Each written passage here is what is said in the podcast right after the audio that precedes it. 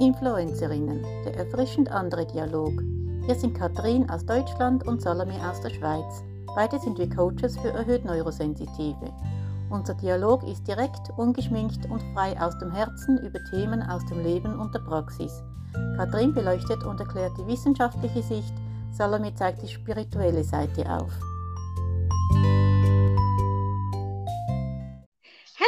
liebe Salome, hier sind wir wieder eine Woche später und heute wollen wir tatsächlich über mein Lieblingsthema und ich glaube auch ein Lieblingsthema von dir sprechen, nämlich über Tiere. Und da bist du ja die ungesprochene oder ausgesprochene Expertin. ja, tatsächlich ist es bei mir, äh, waren die Tiere schon immer sehr wichtig für mich. Und als Kind habe ich eigentlich mit Tieren gesprochen und wurde von den anderen belächelt. Und dann irgendwann habe ich das aufgehört, weil das war ja nicht normal. Und das war so Mitte, Ende 30, da habe ich dann die Ausbildung zur Tierkommunikatorin und später Tiertherapeutin gemacht. und ich habe mir immer so sehr einen Hund gewünscht. Also als ich ganz klein war, mhm. hatten wir Hunde. Ähm, dann später nicht mehr. Und ich habe mir immer vorgestellt, ich habe einen Hund und ich hatte sogar so ein riesiges Stofftier. Ähm, Hund, so ein flatschiges Ding, das ich überall an der Leine mitgeschleppt habe. Und ich muss, also für mich war der real. Ich, alle, ich allen, das ist mein Hund. Und dann fiel er mir mal in den See und ich konnte ihn nicht mehr rausziehen, weil es so schwer war. Dann mussten Passanten mir zur Hilfe eilen. Oh und dann bin ich mit diesem nassen Hund wieder nach Hause gelaufen.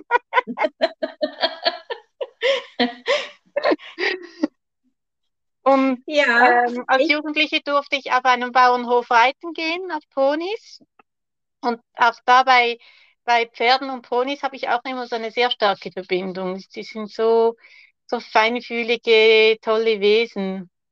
Hm. Ja, das sagt man ja. Hunde und Pferde sind ja so soziale Wesen, dass sie deswegen auch dem Menschen so nahe sind und man deswegen auch eine Bindung mit diesen Tieren ja, ganz genau. Und ich glaube, Hunden noch am allermeisten, weil die ja auch noch ins Bett passen. Und gerade als Kind ist es ja nicht selten, dass man Hunde-Kuscheltiere geschenkt bekommt. Ja, genau.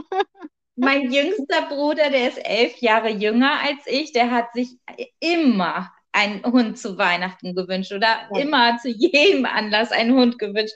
Und einmal kam er Weihnachten ins Wohnzimmer. Wir müssen uns ja genauso wie bei dir, mussten wir uns ja immer oben aufhalten. Und da war so ein großes verpacktes Paket. Und er dachte, das war ein Hund, ein Hund, ein Hund. Er war so aufgeregt und hat sich so gefreut. Und dann hat er das Paket aufgemacht und dann war da ein Fahrrad drin. Oh nee. Total. Er hat sich nicht über das Fahrrad freuen können, weil er gedacht hat, es wäre ein Hund und er wollte so dringend einen Hund haben. Jetzt hat er einen und jetzt ist er tatsächlich oftmals gar nicht mehr so glücklich darüber. Er sagt immer, ich will mein Leben zurückhaben. Ja.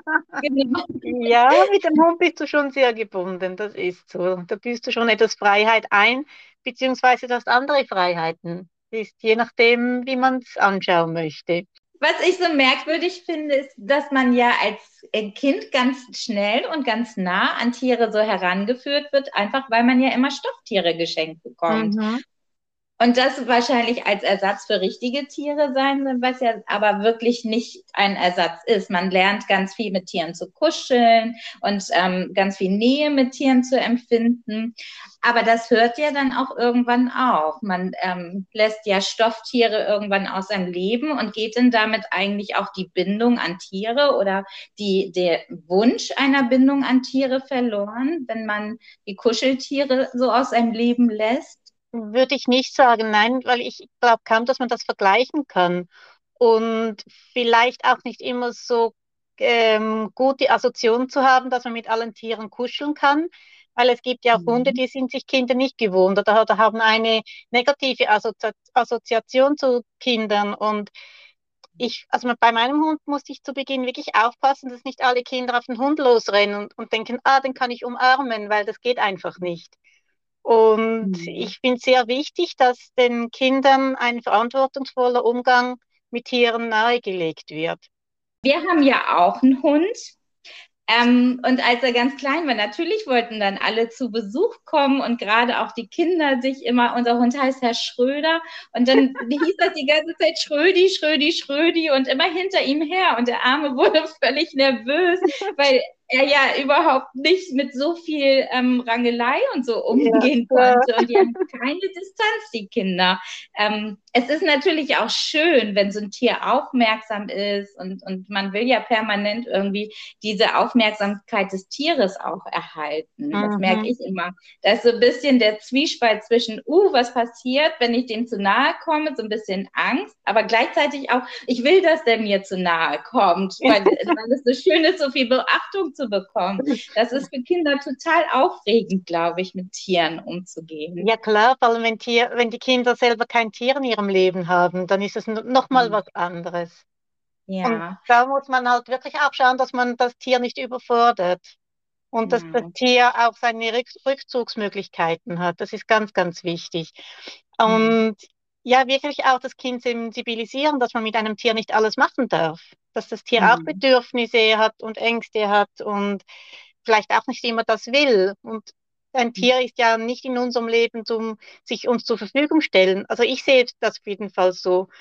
Ähm, ja, klar, man trennt natürlich zwischen Nutztieren und Haustieren.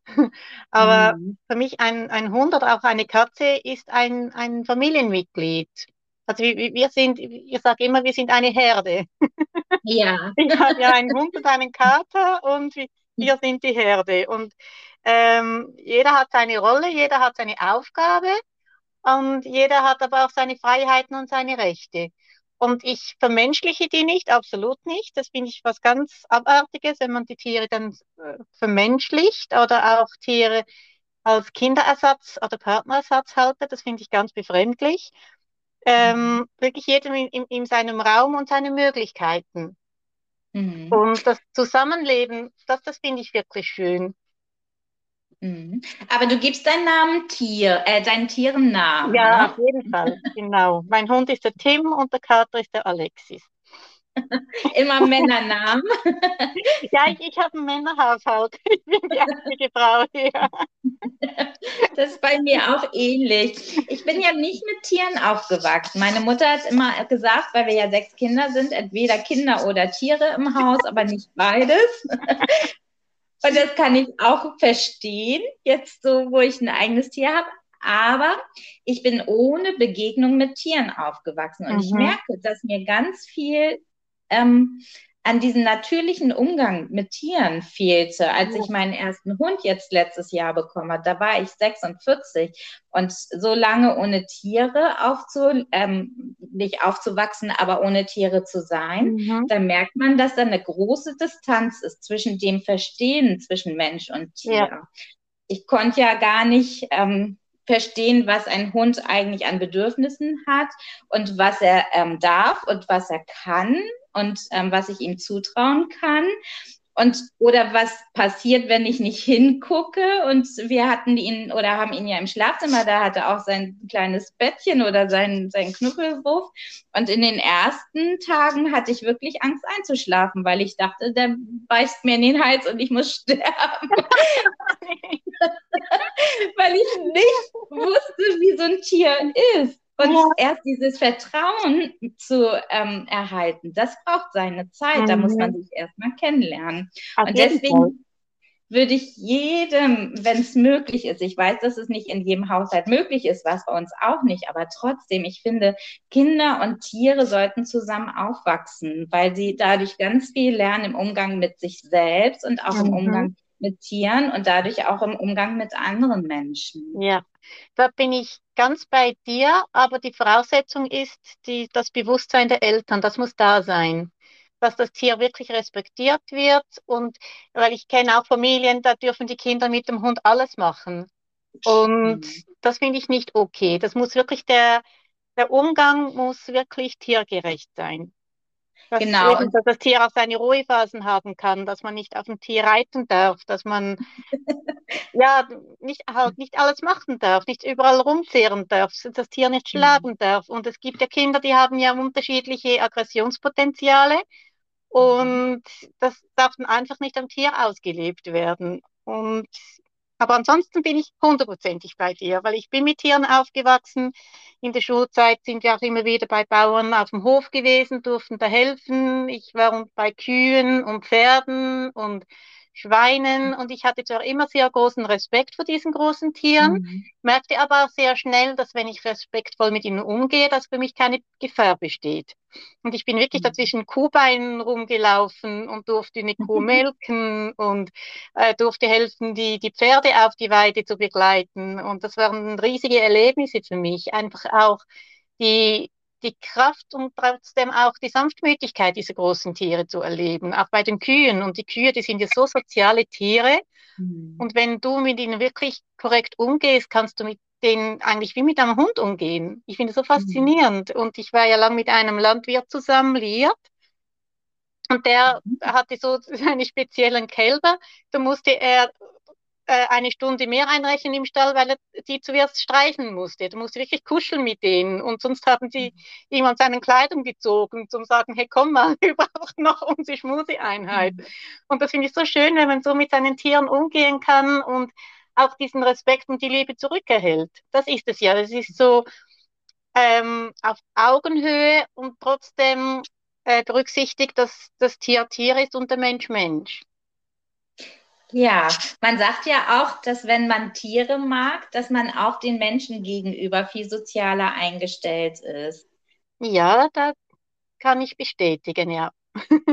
Sind Tier, vor allen Dingen Hundebesitzer, sind ja auch sehr kommunikativ. Das habe ich auch gelernt, seitdem ich mit dem Hund ja immer unterwegs bin. Auf den Straßen werde ich permanent angesprochen. Das war sonst nie der Fall. Aber sobald man einen Hund bei sich hat, oh, der ist ja wild, oh, ist der schön, oh, ist der süß, ach, der ist ja noch in der Schule und so weiter. Gerade heute wieder. Das ist wirklich ein kommunikatives Mittel, was man dann hat. Ja, man sagt ja, wenn du Single bist und einen Partner oder Partnerin suchst, dann leg dir einen Hund zu. Ja, könnte ich bestätigen. Das ist die Brücke zur, zur Kontaktaufnahme. Ja, und es hat aber auch meine Beziehung allgemein zu Tieren verändert. Seitdem ich gemerkt habe, was das für ein Wesen ist. Es ist ja gar nicht auch, man soll es ja nicht vermenschlichen, aber es ist gar nicht Menschen so unähnlich, weil ähm, wenn du das Tier atmen hörst oder auch schnarchen oder diese Geräusche immer, manchmal kannst du die Augen zumachen und denkst, da ist ein Mensch neben ja. dir. Das kann man nicht das unterscheiden. Er schnarcht auch wie ein ausgewachsener Kerl, mein Team.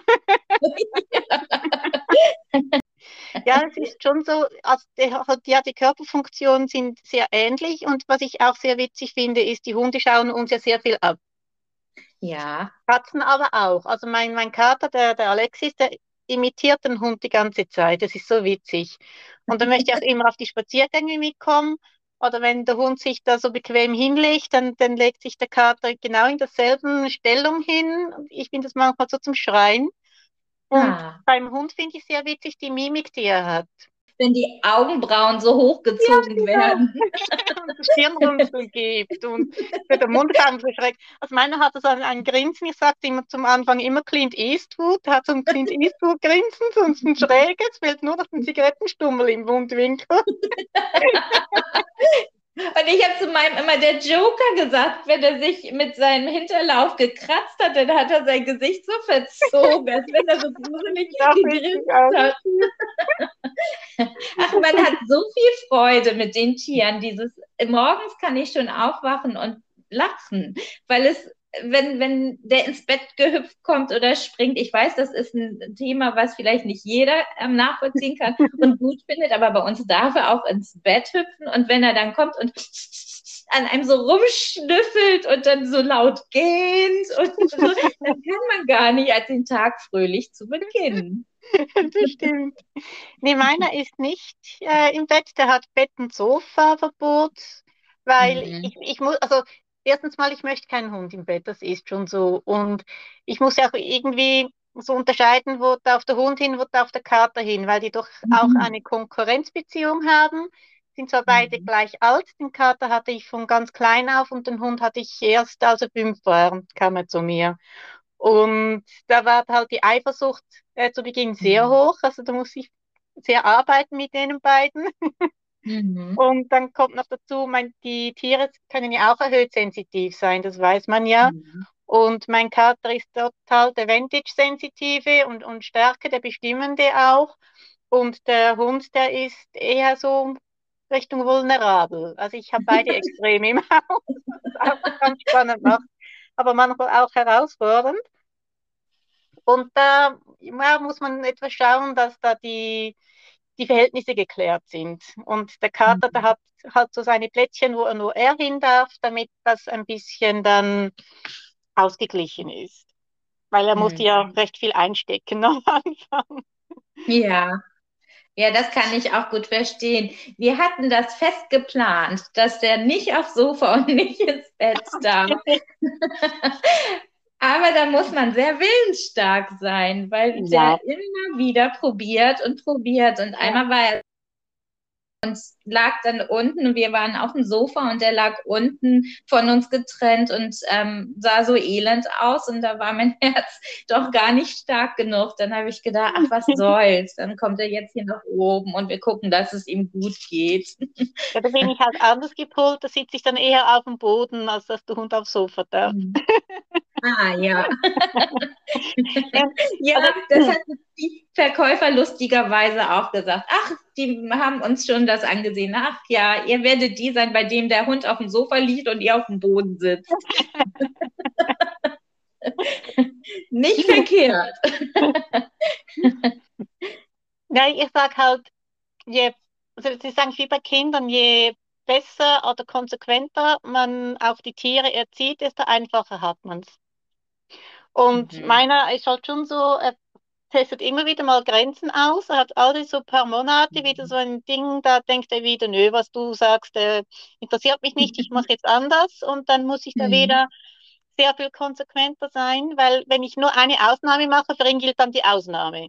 Es ist dann yeah. nicht mehr eine Ausnahme, das ist dann die neue mhm. Regel. Und dann yeah. äh, habe ich ihn wieder verloren. Und, mhm. und das Zusammenleben funktioniert halt wirklich, wenn wir als Team äh, arbeiten und er mhm. seinen Teil einhält und ich meinen Teil einhalte, dann kann ich auch wirklich gut mit ihm umgehen. Dann ist er auch sozial erträglich, auch für die Umwelt. Und mhm. das liegt mir am Herzen, weil ich möchte ja nicht Probleme kriegen. Also schlussendlich kriegt er eher mein Hund Probleme, weil ich es nicht kapiere, wie ich den Hund halten muss und dass er nicht erzogen ist und auf einmal dann jagen geht oder ich Probleme mhm. mit anderen Hundehaltern und deren Hunde habe. Und das ist dann halt auch meine Verantwortung. Hm. Ja, ich finde ja auch, dass Hundeerziehung eine richtige Wissenschaft für sich ist. Man ist ja gerade mhm. auch als erhöht Neurosensibel aktiver, sehr, sehr aufmerksam und sehr wahrnehmend. Ich bin, entdecke mich immer wieder, dass ich ganz beobachtend gucke, was er so alles macht und wie er ähm, reagiert und, und ähm, starre ihn, glaube ich, auch manchmal an, weil es mich so fasziniert. Das ist ja mein erstes Tier. Und ich mhm. würde natürlich beim nächsten Tier noch ein paar Sachen anders machen und viel entspannter reingehen.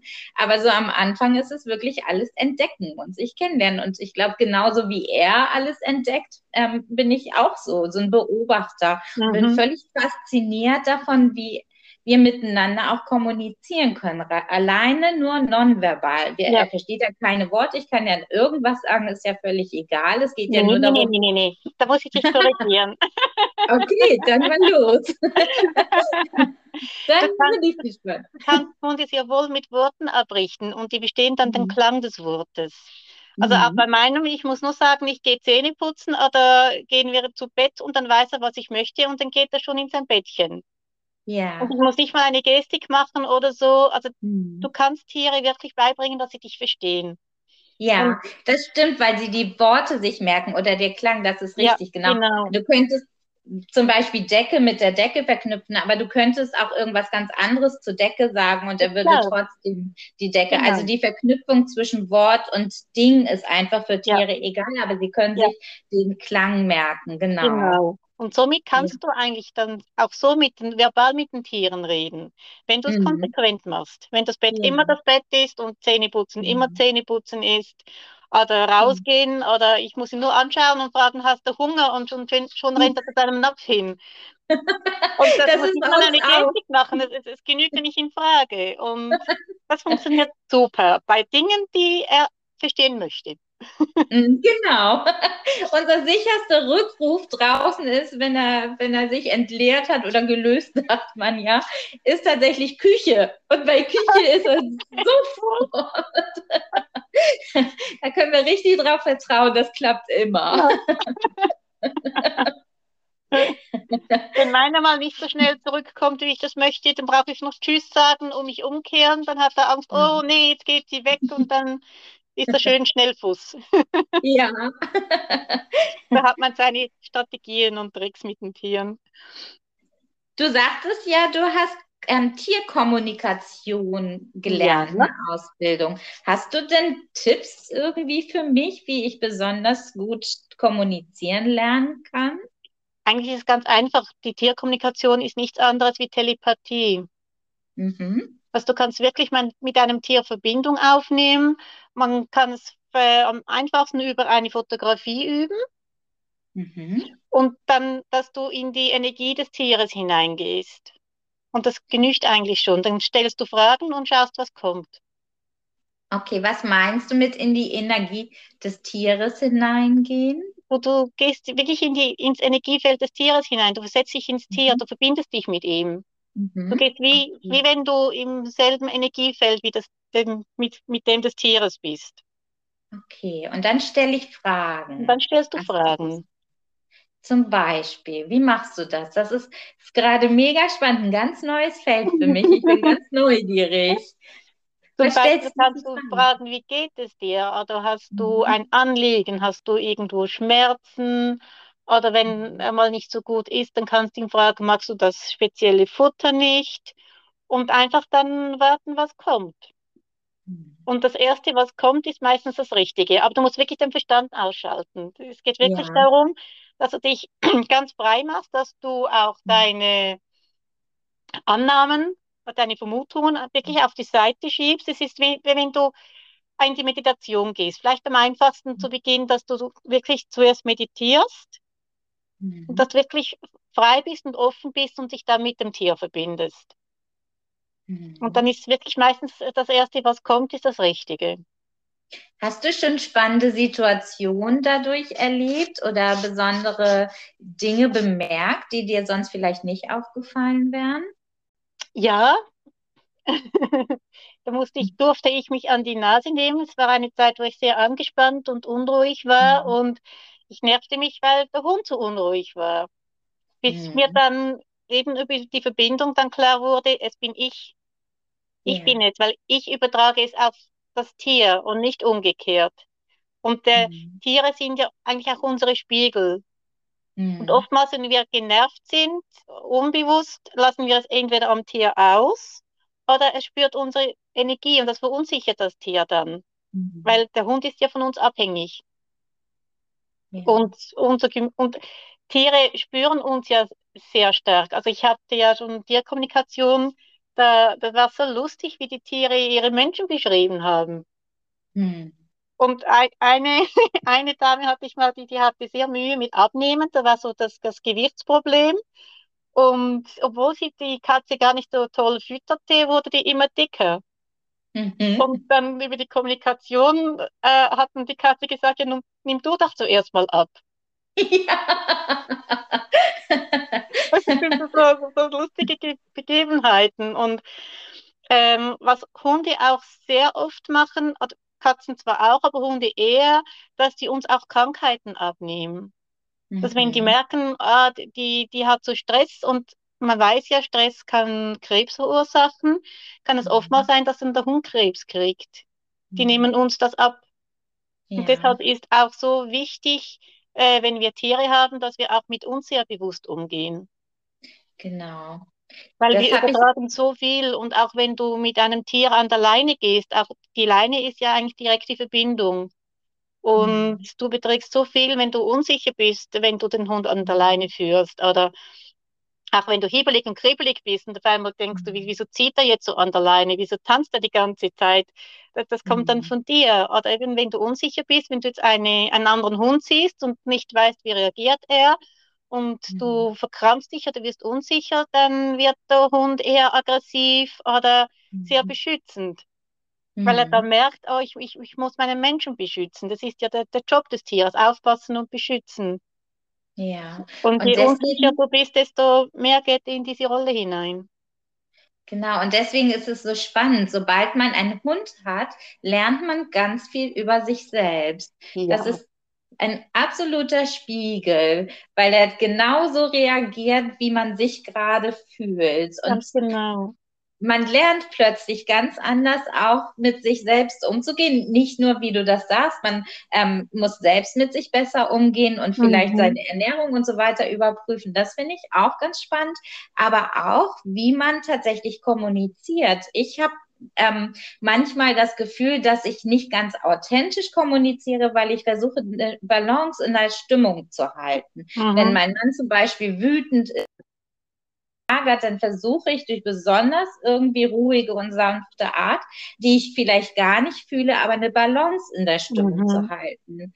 Und ähm, bin dann nicht ganz authentisch, wenn ich zum Beispiel lache und die Situation zu entspannen, aber total angespannt innerlich bin und merke, dass der Hund das merkt. Ja. Und dieses ähm, diese dieser Dualismus oder dieses Zwiespältige, ich glaube, das ist ganz gefährlich und man mhm. kann lernen, viel authentischer mit seinen Gefühlen umzugehen, wenn der Hund dabei ja. ist, weil man ihm nicht dieses Zwiegespaltene oder dieses Double Bind nennt man das ja, ja auch, genau. ähm, zumuten möchte, weil er gar nicht versteht, was passiert da gerade und warum ja. lacht sie, obwohl sie jetzt so total nervös und angespannt ist. Wie soll er denn darauf reagieren? Genau, das ist ein sehr, sehr gutes Beispiel.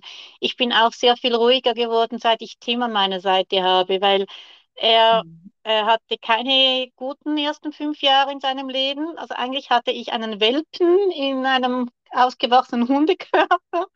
Und mhm. ich bin halt eher der Typ, ich, ich bin, ich, ich kann nicht still sitzen. Und dann kaum sitze ich, stehe ich wieder auf und mache wieder mhm. etwas. Oder auch eher sehr ungeduldig war ich immer. Und da merkte ich einfach, dass mein Verhalten so kontraproduktiv ist für Tim. Da mhm. musste ich wirklich auch am Meer sehr arbeiten und bin heute sehr viel ruhiger. Also eigentlich bin ich mhm. sehr viel mehr ich, seit ich den Hund an meiner Seite habe. Genau, das merke ich auch. Und mein zweites Thema, was ich dadurch ganz anders angegangen habe, ist das Thema Grenzen setzen. Man ist ja so darauf gepolt, irgendwie seine Grenzen ständig für andere auszudehnen und zu sagen, ist okay, dem zuliebe mache ich das, sodass man irgendwann völlig vergisst, wo eigentlich die eigenen Bedürfnisse mhm. und die eigenen Grenzen sind. Und man natürlich dem Hund auch keine Grenzen setzt, wenn man sich selbst keine Grenzen setzt ja. oder die Grenzen ständig übertreten lässt, dann tut der Hund das natürlich auch. Und ich will nicht, dass der mir überall hinfolgt oder auf der Nase rumtanzt oder mit mir macht, was ich will. Und das musste ich wirklich lernen, ihm zu ja. sagen, nein, stopp, zurück und tu das nicht, tu das. Und das trainiert mich wirklich auch Menschen gegenüber zu sagen, nein, mhm. das will ich jetzt nicht. Also ja. Grenzen für mich selbst zu mhm. finden genau. und zu setzen und auch für andere klar zu machen, habe ich auch durch die Beziehung mit ja. dem Hund gelernt. Genau. Und ich habe auch wirklich die, die Rolle übernommen, weil der Hund hat, wollte am Anfang immer mich beschützen dass ich wirklich auch zum Leader werden musste.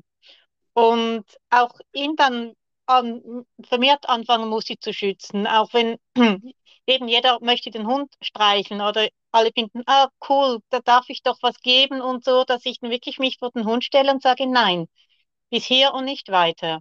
Und das muss ich auch mhm. lernen, mich so abgrenzen von anderen. Eben aus demselben. Grund, man möchte ja beliebt sein und geliebt mhm. sein und cool mhm. sein und mhm. das war dann nicht mehr möglich. Und das war auch äh, eine gute Lehre für mich. Ja, und deswegen sind ja Tiere in der Therapie auch ein ganz großer Gewinn. Ja. Äh, auch in Altersheimen zum Beispiel, mhm. dass die da ich habe einen ganz schönen Beitrag mal gesehen äh, in meinem Altersheim, einen Therapiehund, die wir hatten, äh, wie die dementen Menschen auf so ein Tier reagieren, dass sie richtig wieder aus ihrer Demenz herauskommen und dann mit dem Hund mhm. eine Verbindung aufbauen, mit dem reden und mhm. wirklich solche, die stark dement sind, die eigentlich gar nicht mehr gesprochen haben. Also die haben wieder die Sprache verloren und der Hund hatte sie wieder aus dieser Lethargie, aus dieser Demenz herausgeholt. Ich finde das so faszinierend. Ja. weil Hunde oder auch Tiere es ja schaffen, dass man als Mensch sich nicht bewertet fühlt Ja, und ähm, genau. einfach angenommen und die zeigen keinerlei Ablehnungsverhalten, Mhm. sondern einfach immer Zuneigung und Liebe. Und das Ja. tut ja jedem Menschen wirklich gut. Ja, Zuneigung und Liebe, aber auch die Reaktion auf das Verhalten des Menschen. Also sie Mhm. korrigieren uns ja auch. Das habe ich auch schon festgestellt, zum Beispiel bei äh, Therapien mit Pferden, dass ein, ein Pferd zeigt einem ganz genau, wenn du Grenzen überschreitest oder wenn er dich nicht authentisch findet, vielleicht besser gesagt. Dass die dann sofort über die Körpersprache oder durchs Distanzieren von Menschen dann signalisieren, nee, mit dem möchte ich nicht umgehen. Und dann der Mhm. Mensch dann sich überlegen muss, okay, wie habe ich jetzt reagiert und dann sein Verhalten ändert und dann das Tier dann wieder zu ihm zurückgeht. Auch solche Mhm. Dinge, ich finde das, also auch mit Pferden zu arbeiten, ich finde das so toll, weil ich ähm, in meiner Ausbildungszeit als Tiertherapeutin habe ich sehr, und auch danach habe ich, ich habe nicht so lange damit gearbeitet. Ich habe eigentlich das, das Arbeiten mit Pferden am meisten gelebt, obwohl ich gar nicht reite. Ich finde Reiten auch nicht wirklich ähm, toll für das Pferd. Also eigentlich, als ich die Anatomie des Pferdes gelernt habe, dachte ich, okay, da tut mir jedes Pferd leid, das beritten wird. Mhm. Aber mit Pferden zu arbeiten, das war so toll, die sind so kooperativ. Und was noch mehr wie Hunde spüren die, wenn du ihnen hilfst. Und die Mhm. arbeiten richtig mit einem mit. Das ist so schön. Und das schmilzt du wirklich mit so einem Pferd zusammen. Ja, ich erinnere mich, ich war mit meiner Mutter ähm, in Kanada und wir hatten einen Reitausflug mit Mhm. ähm, Freunden der Familie, wo wir zu Besuch waren. Das war ein Erlebnis, das sich wirklich bei mir eingebrannt hat, weil wir auf Pferden mit so Wolfshunden, irgendwie ganz ursprünglichen Hunden, die noch wie Wölfe aussahen, da waren sieben Mhm. Hunde und wir auf den Pferden und der Mann von vorne mit seinem Trenchcoat und dem Hut vorne weg. Das war eine wirklich irre, äh, wie aus einer, aus einem alten Film, eine irre Erfahrung, wie wir alle durch diese kanadischen Wälder geritten sind. Und meine Mutter ist, glaube ich, ich weiß nicht, ich glaube, das war das erste Mal, dass sie auf dem Pferd saß und sie hatte solche Angst erst und hat hinterher gesagt, das war unglaublich. Sie hatte das Gefühl, dass das Pferd sie einfach beschützt hat, dass sie sich, sie hat sich so sicher gefühlt und sie spricht immer noch von dieser Erfahrung mit Pferden und dass sie Mhm. total gerne noch mal reiten wollen würde, weil es ihr so ein unglaublich sicheres Gefühl vermittelt hat. Wahnsinn. Ich finde ja auch immer, dass die Beziehung der Menschen so den psychischen Zustand der Gesellschaft irgendwie spiegelt. Wenn wir jetzt so Absolut.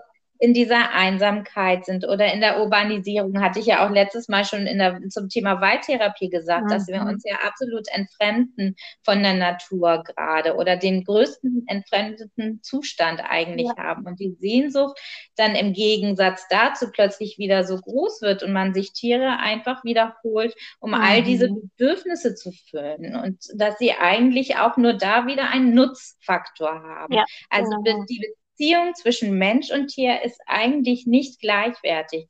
Ich würde sagen, Phase, wo die Menschheit Jäger und Sammler war und da waren die Tiere wirklich gleichwertig gesehen. Und in anderen Kulturen und in Naturvölkern, da ist es auch noch, Tiere sind heilige Wesen. Die Mhm. bekommen eine Verbindung zugeschrieben zwischen den Göttern und werden verehrt, dürfen nicht Ja. getötet werden. Das gibt es noch, aber in unserer westlichen Kultur hat sich das mit der Sesshaftigkeit der Menschwerdung ähm, verabschiedet. Das Mhm. war eigentlich der Beginn der Hierarchie zwischen Menschen und Tieren und der Nutzbarmachung der Ja. Tiere. Und das Verhältnis zwischen Mensch und Tier ist ja auch gerade so in der Industrialisierung plötzlich ähm, ja grausam geworden. Mhm. Dass Tiere nicht einfach nur im Hausbereich als Nutztiere gezogen wurden, sondern zur Massentierproduktion Mhm. ähm, Ja. ja, degradiert wurden und eigentlich nur noch ein Ding waren und plötzlich Ja. kein We Lebewesen ein, ein. Glied in der Kette von unserer Kommunik ähm, kann ich sagen, Nochmal. von unserer Konsumwut. Genau. Ja. Ja, und was ich auch ähm, beobachte, ist, mein, vor allem Hunde, die sind ja eigentlich Arbeitstiere.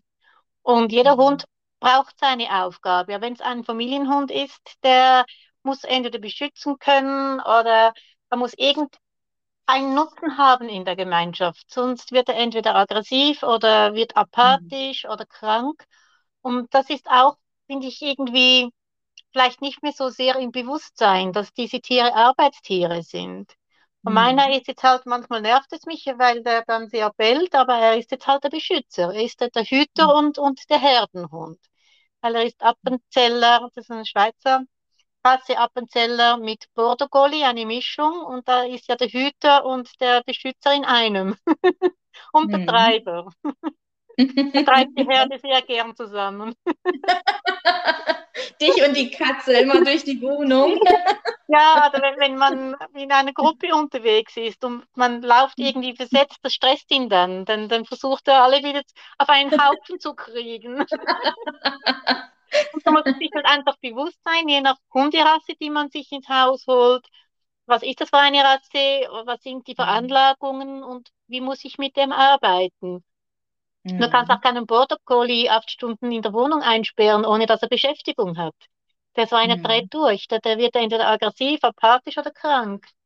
Mhm. Und so dieses Bewusstsein, finde ich, fehlt teils etwas, also im, nicht sicher nicht bei allen, sehr viele setzen sich mit den Rassen auseinander und sind sehr aktiv, aber es gibt dann doch halt sehr viele, die finden, ach, jetzt ist der Border Collie Mode oder jetzt sind die Rückbacks Mode oder jetzt sind die Flettenretriever Mode und dann nimmt man so einen Hund, aber man setzt sich mit, nicht mit der Rasse auseinander. Und das finde ich die Problematik bei uns zurzeit, die man mhm. die das sehr viel beobachtet. Oder eben ja. dann das Mode, dass man die Hunde aus Ungarn reinholt, weil die, die sterben sonst ja, das sind ja arme Tiere. Und ich hatte eine Kollegin, die hat auch einen Straßenhund aus Ungarn adoptiert. Und die war so überfordert und man merkte einfach, dieser Hund, der ist sich seine Freiheiten gewohnt. Wahrscheinlich hat er nicht mal wirklich ein schlechtes Leben, aber hatte ein freies Leben und er konnte sich nicht in diese Familie einfügen. Das ging einfach nicht. Das war ihm zu eng, es war ihm zu, zu erdrückend. Und am liebsten wer hätte er draußen geschlafen und musste dann in so einem kleinen warmen Bett schlafen. Da war er total mhm. überfordert. Mhm. Und das meine ich damit. Überleg dir, was du ins Haus holst, ins Haus mhm. holst und geh entsprechend damit um. Genau. Und unser Bedürfnis immer alle unterzuordnen und seinen eigenen Bedürfnissen anzupassen. Ja. Das ist für die Tiere, die natürlich nicht laut und deutlich ihre Wünsche äußern, ja, ja genau. wirklich schwierig. Das war auch sehr speziell, als ich den Team zu mir holte. Ähm, da merkte ich, er wusste gar nicht, wer er eigentlich ist. Weil ich war die dritte Person, die ihn bei sich hatte. Und wahrscheinlich ging jeder anders mit ihm um und hatte andere Befehle und andere Anforderungen und Vorstellungen und Wünsche an ihn. Und er wusste echt nicht, wenn er das machte, ist es jetzt okay. Und wirklich auf dem Spaziergang habe ich ihm ganz bewusst gesagt, so schauen wir mal, wer du eigentlich bist. Mhm. Und nur schon diese, diese Worte, diese Aussage von mir, da hat er mich so ganz erstaunt angeschaut, er hat sich wirklich umgedreht und mich erstaunt angeschaut und von da an wurde er super kooperativ. Und vorher war er überfordert mit mir. Ich mit ihm auch. Aber von dem Moment an konnten wir miteinander arbeiten, weil äh, irgendwie wurde es ihm mhm. bewusst, okay, sie möchte mich jetzt kennenlernen und sie gibt mir die Sicherheit. Mhm. Spannend. Und, ich hätte noch tausend mhm. Fragen an dich und würde mir wünschen, du würdest bei uns einmal unsere Beziehung zwischen uns und unserem Hund betrachten. Das würde ich sehr gern machen. Und was das Schöne ist auch, also das Spezielle bei den Tieren, so wie sie deine Energie äh, spüren und aufnehmen, so nehmen sie auch die Alternativtherapiearten an. Das habe ich ja so gut merken können in meiner Ausbildung und auch bei während meiner kurzen Arbeit als Tiertherapeutin. Also wir sagen ja immer, ja, die Alternativmedizin, die wirkt nur so lange, wie man daran glaubt. Mhm. Aber wenn man dann das Tier mit Bachblütentropfen behandelt oder mit Bioresonanz oder auch mit Homöopathie und man merkt einfach, wie schnell und gut das wirkt. Und das Tier mhm. weiß ja nicht, was es bekommt. Es nimmt nur die mhm. Energie auf von dem, was man ihm gibt. Und das, das hilft immer so gut und ich hatte so viele Erfolge mit dieser Behandlungsmethode, dass ähm, einfach sagen musste, und das funktioniert wirklich. Ich finde das so mhm. spannend. Ja, das ist ähm, wirklich interessant zu wissen. Und ähm, der Besuch zum Tierarzt oder der Gang zum Tierarzt ist ja auch für mich wirklich mein Stresstest, würde ja. ich sagen. ja, wirklich. Ich hatte, mein Kater hatte mal wirklich eine wüste Bisswunde und dann ich habe ihn selber behandelt und irgendwann dachte ich, nee, ich gehe trotzdem zum Tierarzt, ich könnte es nicht verantworten musste mhm. aber an mhm. dem Tag äh, weggehen. Ich hatte einen Termin und dann hat mein damaliger Freund gesagt, okay, er geht dann zum Tierarzt. Und dann musste ich ihn unterwegs anrufen und sagen, nee, geh nicht, weil der Stress ist für den Kater sehr viel größer, wenn er zum Tierarzt muss, äh, als wenn mhm. er zu Hause ist. Und er hat ja sehr gute Selbstheilungskräfte. Ähm, und tatsächlich, ich, ich habe ihn alternativ behandelt und äh, auch energetisch. Und dann ging das wieder weg. Also die, die Wunde beheilte sehr schön, das Fell hat wieder wachsen können und einen Monat später hat man nichts mehr davon gesehen. Ja. Und beim Arzt, äh, auch mit Medikamenten, klar, ich sage nicht, den Tierarzt braucht es nicht, absolut nicht. Wenn das Tier wirklich eine große Verletzung hat, einen Bruch hat oder wir bei uns ja auch. Also ich schaue ja auch, mhm. dass ich möglichst viel selber behandle, aber wenn es unumgänglich ist, dann bin ich froh, haben wir den Arzt. Aber mhm. es ist ein. Abwägen, ab wann ist es notwendig und was kann man selber wieder richten. Ein sehr bewegendes, wirklich emotionales Thema, weil man Freud und Leid so nah beieinander ja, sind in der ähm, so. Zusammenleben, im. Zusammenleben genau. mit den Tieren. Ja, das ist ja auch immer sehr schwer, man, wenn man ein Tier gehen lassen muss, wieso auch immer, ob wegen Unfall oder Krankheit oder Alter. Und doch bin ich dann dankbar, wenn das Tier vor mir geht. Ich, ich denke, ich würde mehr leiden, wenn ich wüsste, ich muss jetzt gehen und mein Tier ist alleine oder ich weiß nicht genau, was da mit dem Tier geschieht oder ich, deshalb habe ich auch für meine beiden Tiere Paten. Also ich weiß, dass wenn es mich nicht mehr gibt, dann sind die in den Notfallkontakten drin und die haben ihren Platz. das ja. ist mir ganz wichtig, das äh, festzulegen. Richtig, das ist ein guter Hinweis. Mhm. Hast du denn schon auch wahrscheinlich, wenn du mit Tieren aufgewachsen bist, ja auch erlebt, dass Tiere sterben? Wie, wie gehst du ja. damit um und gibt es da Möglichkeiten, irgendwie die Trauer zu verarbeiten?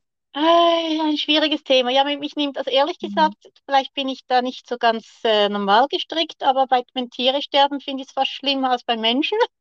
Mhm. Aber ja, also ich habe wirklich so diese Trauerphase, die ich mir auch nehme für den mhm. Abschied und ähm, lustigerweise kriege ich immer Zeichen vom Himmel, dass, dass die gut angekommen sind, sei es in der Form von einer mhm. Wolke oder ein Kater, das war der Kumpel vom Alexis, der Aliti, der wurde übel zugerichtet äh, durch wilde Katzen, weil ich lebte damals bei meinem Partner auf dem Bauernhof und da hat es viele wilde Katzen im Wald. Und so ganz gescheite Menschen haben dann so eine Futterspur Richtung Bauernhof gelegt, dass die Katze in die Zivilisation kommt. Aber die haben mhm. dann halt unsere Katzen verprügelt und äh, wir wollten einfach ins, ins Haus gelangen und, und an Futtern ab, logischerweise.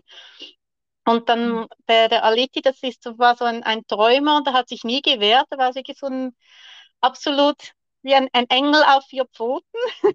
und er wurde so übel zugerichtet, hat sich dann lange versteckt und als ich ihn dann gefunden habe, endlich äh, war es zu spät für eine ärztliche Behandlung und musste eingeschläfert werden. Und es war noch so, auch so berührend. Ich war da beim Tierarzt mit ihm, er war da auf diesem Metallschraden und hat wirklich nur den, den Kopf in mein Herz hineingedrückt. Und da wusste ich, es, äh, es das ist der Abschied. Das wusste ich einfach. Mhm. Und dann haben sie mich später nach angerufen und gesagt, sie können da nichts mehr machen, sie müssen ihn einschläfern. Und da war eine wunderschöne Halbmondsichel an den Abend und in der Sichel drin war ein Stern zu sehen. Und da wusste ich, er ist mhm. gut angekommen. Und es sind so diese Zeichen, die mhm. mich dann auch trösten. Also ich schaue immer in der Natur nach Zeichen. Geht es ihm jetzt gut oder geht es ihr gut, wenn sie gegangen sind? Und ich kriege die Zeichen immer die Auseinandersetzung mit dem Tod, dass Herr Schröder irgendwann ja. sterben wird, habe ich seitdem er da ist. Ich hatte wirklich die von Anfang an gedacht, weil ich keine Erfahrung habe, dass er das erste halbe Jahr bei uns nicht überleben wird. Und nee. jetzt bin ich, er war ja auch so häufig krank oder so häufig beim Tierarzt, weil wir wegen jeder Kleinigkeit hingegangen sind und dachten, meine Güte, das ist dramatisch. Ist es nicht. Man wird viel entspannter, aber ich habe permanent in der Erwartung gelebt, dass wir ihn nicht überleben lassen können, das erste Halbjahr. Und bin jetzt so dankbar, dass er schon über ein Jahr ist. Und oh. er ist immer in meinen Dankbarkeitsgedanken, wirklich, oh. jedes Mal, weil er so ein großer, äh, großer Reichtum in mhm. meinem Leben ist und mein Leben so unglaublich bereichert oder unser Leben auch. Ja. Ähm, die Vorstellung, dass er irgendwann nicht mehr da ist, daran habe ich jetzt sogar schon zu knapsen. Dann empfehle ich dir einfach, du hast ja auch eine sehr gute Wahrnehmung, eine sehr gute Intuition mhm. und einen guten Draht in die geistige Welt. Geh da mhm. hinein, wenn du nicht sicher bist und du kriegst mhm. Antworten. Und dann wirst du nur noch halb so oft zum Tierarzt gehen, weil du weißt, es ist alles in Ordnung. Ja. Das ist doch auch ein schöner Abschluss. Ja, finde ich auch. genau. Von der Kindheit über das Erwachsenenleben bis zum Tod haben wir ein rundes genau. Bild. Und auch da haben wir wieder das Thema mit dem Loslassen.